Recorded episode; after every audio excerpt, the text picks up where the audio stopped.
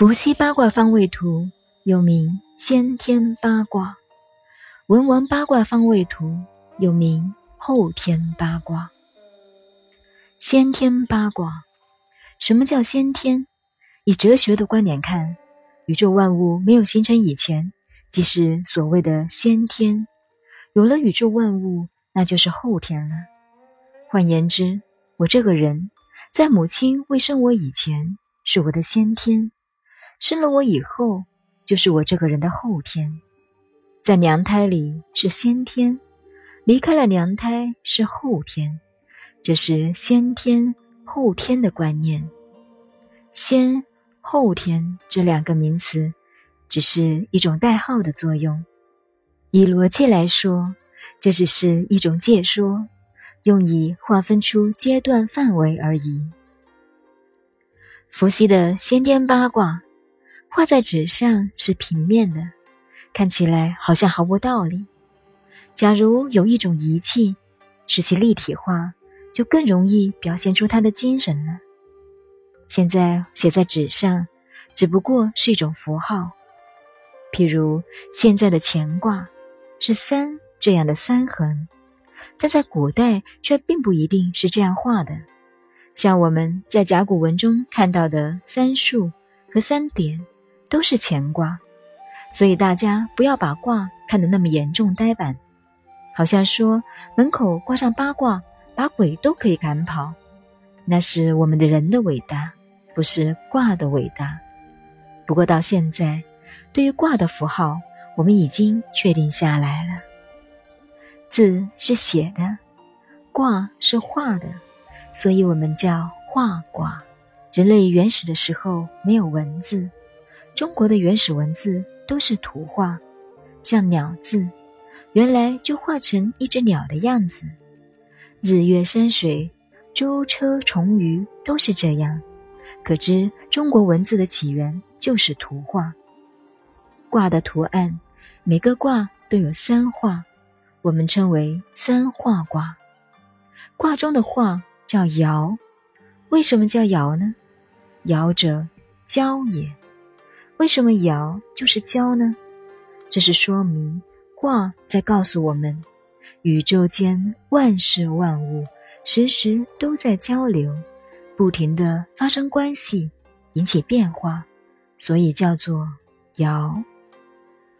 乾卦的三爻都是完整的一横，这叫做阳爻。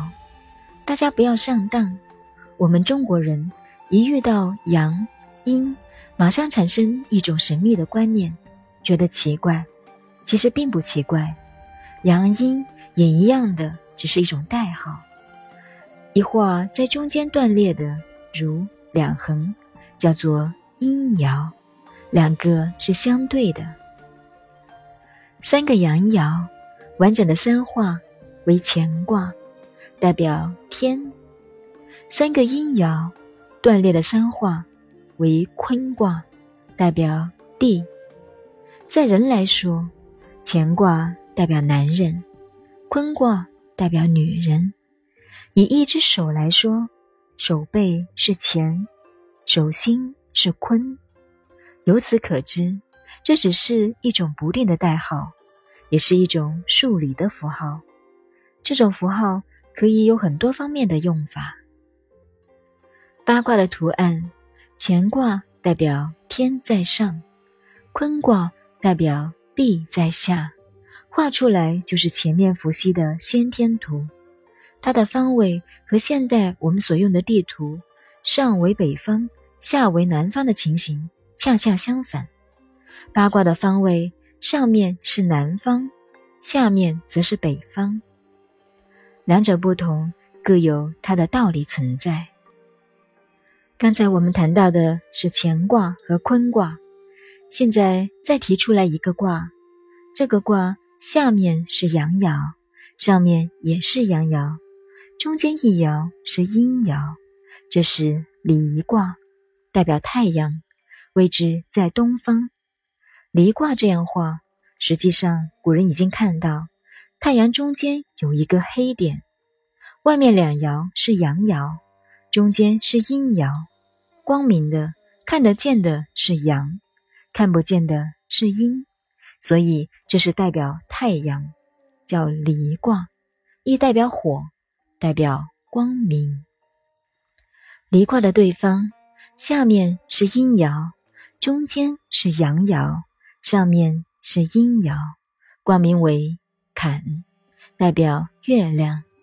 这现象表现太阳在东方挂起来了，月亮挂到西方去了。太阳、月亮绕着南北磁场中间一条无形的线在转。以现代的科学来说，古人太不科学了。太阳、月亮总是绕地球转的？但是古人站在地球上看太阳、月亮的出没，的确是这种现象。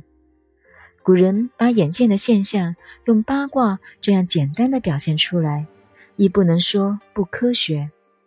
以地球为本位，当然是太阳跟着地球转；以太阳为本位，则自然是地球绕着它转了。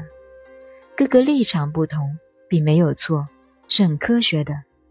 现在我们假定把时间和环境拉回到三千年以前，就可以了解。古人是很科学的了。再往前看，在一百年以后的人来看我们现代这个时代的人，也同样是不科学、很落伍的。这个坎卦代表月亮，也代表水。有人讲《易经》的科学，问老祖宗画卦是怎样来的？答案是观察来的，是依据科学来的。但是依我的看法，它不像是我们这个时期的人类文化，而是上一个冰河时期的人类文化，发达到最高点，把科学的无数法则归纳又归纳，最后归纳到八个简单的符号，八卦，留下来这么一点东西，而被我们的老祖宗发现了，拿来用。我想我们的老祖宗。说不定还不会有那么高的智慧，达到能够创造出《易经》的程度。《易经》的法则，随便用到哪里都是通的。以现在的科学来看，《易经》的法则用在化学上一通，用在物理上一通，所以《易经》的法则真正是人类智慧的结晶。现在，乾坤离坎。四个大瓜挂在那里，大家都看得见，就是天地日月四个大象。这个卦下面一爻是阳爻，上面两爻是阴爻。这个卦名为震，震为雷，它代表是雷电动能。以现代的观念来说，宇宙间有一种动能。而动能最大的现象就是雷电，在八卦图上，它的位置放在东北角上，在正卦的对面西南角上的一个卦，下面一爻是阴爻，上面两爻是阳爻，恰与正卦的阴阳爻相对。这个卦名是巽，代表宇宙的气，代表风。仔细再来看这两个卦的卦象，震卦这是一种震动的现象，打雷了，雷电震动以后，阳变成阴，阴变为阳，就变成气流了。这两个卦的位置相对，名为对宫卦。一般人去算命，算命先生说这命是哪一宫，一般人听到“宫”字，就联想到宫殿。想到自己是皇帝、皇后了，实在不是这个意思。古人说的“宫”就是位置、方位。正卦的对宫卦就是巽卦。宇宙的雷电一震动，就发生大气流，大气流摩擦又发生雷电，这两个不断的在互相变化。另外，在图的西北角上，下面两爻。是阴爻，上面一爻是阳爻，形成艮卦，代表山。它的对宫卦下面两爻是阳爻，上面一爻是阴爻，名兑卦，又叫做泽，代表海洋、江河。这是先天八卦图的基本观念。其次要注意的是，先天八卦图的数，乃依据八卦排列的秩序产生的。数在易经里是很奇妙的。人们遇到不如意的事情以后，往往认为这些事的发生是有定数的。我们知道，在世界科学史上，天文和数学都是以我们中国的最为古老。当时我们已经进步到归纳的数理，现代西方的数学都是向外演绎的，越算方法越多。中国的文化是讲归纳的，就是把很多的公式方法一个一个慢慢归纳起来，最后只归纳到十个数，而且方法非常简单，就是加与减。加减就哲学的观念而言，宇宙的万物不是增加就是减少，没有第三种现象。现在这个先天八卦图的数字排法是。乾一，兑二，离三，震四，巽五，坎六，艮七，坤八。这八个数字如果连接起来，它的顺序方向是一条线自正南前起，走向东南对，而东方离，到最后至东北震，这是顺。另一条线是起自西南的巽卦，而走向西方的坎，而西北的艮，终于正北的坤，这是逆。九在中央，这个先天卦的数要背诵的滚瓜烂熟，以后研究艺术，随时随地都用得着，这是特别要注意的。这八个大卦是古人告诉我们，天地间就是这八个大现象在变化，这些图案都是相对的。如乾卦，三条完整的一代表完全的阳，而对面三条中间断裂的一，坤卦代表完全的阴。两卦的现象是相对的，坎离是相对的，震。与巽、艮与兑都是阴阳相对的。举物理例子来说，桌子上的这个毛巾、碟子，大家所看得见的，一个圆的盘子、黄色的毛巾。第一个原因是我们每人的感受，尽管眼睛有近视、老花或散光，而感受是一样的。第二个原因，物体的形状、颜色的不同。拿到物理实验室去分析，只是构成物体原子的排列不同，而呈现了形状、颜色等等的不同。如构成钻石的原子，是和构成煤的原子一样，只不过原子的排列不同，于是就分别构成了钻石与煤。这是现代科学帮助了我们对物质的了解，而我们的老祖宗早已了解了这个道理。组合排列不同，现象也变了，作用也变了，数字也变了，效果也不同了。由此亦可了解到人事的法则。比如讲领导学，同样三个人一组，甲当组长，乙丙当组员，改为乙当组长，甲丙当组员，那么领导的方法变了。作用也变了，效果也变了，这也同样是这个道理。组合排列一有变化，整个事物都会变。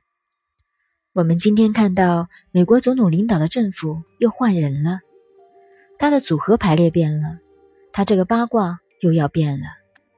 所以古人说：“善意者不言补。”通了易经的人不必算卦。一看现象就了然了。再后来发展到一种梅花艺术，听别人的声音，一句话就知道了问卜的结果。这种卜卦的方式，就是根据问卜的时间、空间、当时环境、景物、问卜者的身份以及所问的事情等等因素，以易经的数理推算结果出来，没有什么稀奇。现在就先天八卦，除掉乾、坤、坎、离四个卦，我们不去管它，看另外四个卦。艮卦，图案就是高山，下面两爻是阴爻，上面是阳爻，画成线条就是高山。地球开始形成，原来是一大块浓浆，渐渐冷却，凝固起来就是高山。下面平地，再下去就是海洋，阴的上面是阳爻。呈突出的高山。相反的，地球的下面是海洋，海洋的下面的海底又是石块，为阳，就是对卦，和高山相对的。这是震巽两卦相对，雷电的震动产生气流，气流的摩擦产生雷电的道理一样。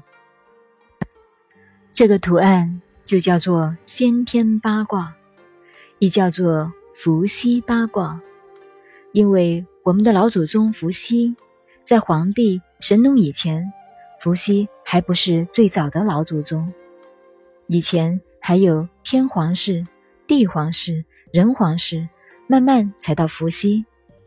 照我们旧观念来说，中国的文化到现在已经有两百多万年。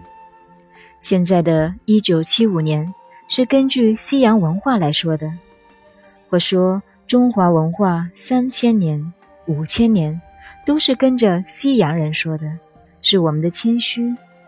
在这运气不好的时候，只有谦虚一点；等到运气好的时候，再说我们的历史有两百多万年。所以，伏羲并不是我们最老的祖宗，只是。代表我们的八卦的文化是从他开始的。现在我们把中国的地形图放在前面，那就更妙了。当时画八卦是以我们中国为本位，依照艮、兑、震、巽四个卦的位置看，艮卦在西北，而我国西北高原是高山，艮卦是代表山。由艮卦一直下来，到东南是兑卦，而我国的东南正是海洋，西南是巽卦，代表风。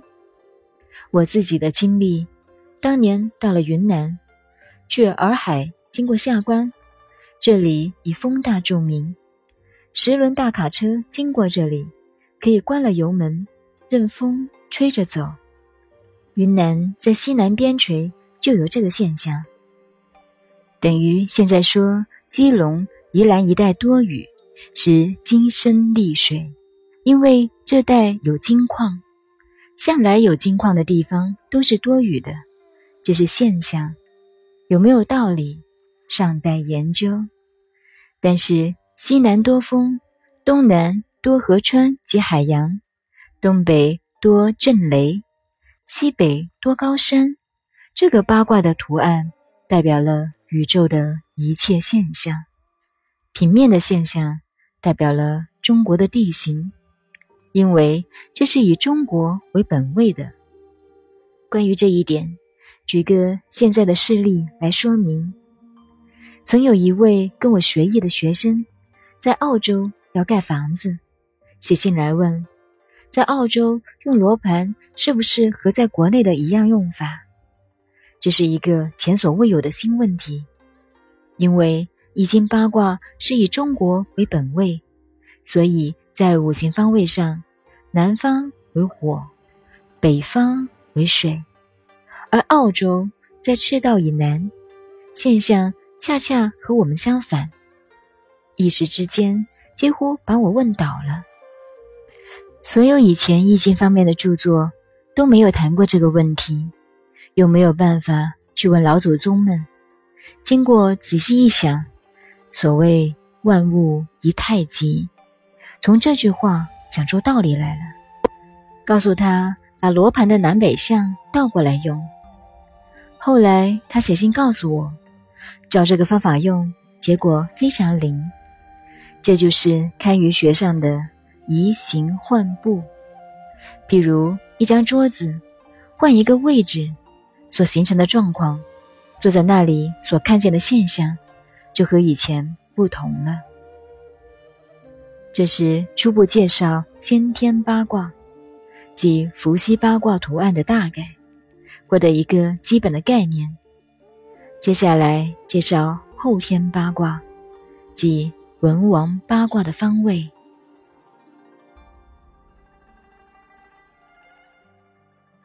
您现在收听的是南怀瑾先生的《易经杂说》，我是静静找恩，微信公众号 FM 幺八八四八，感谢您的收听，再见。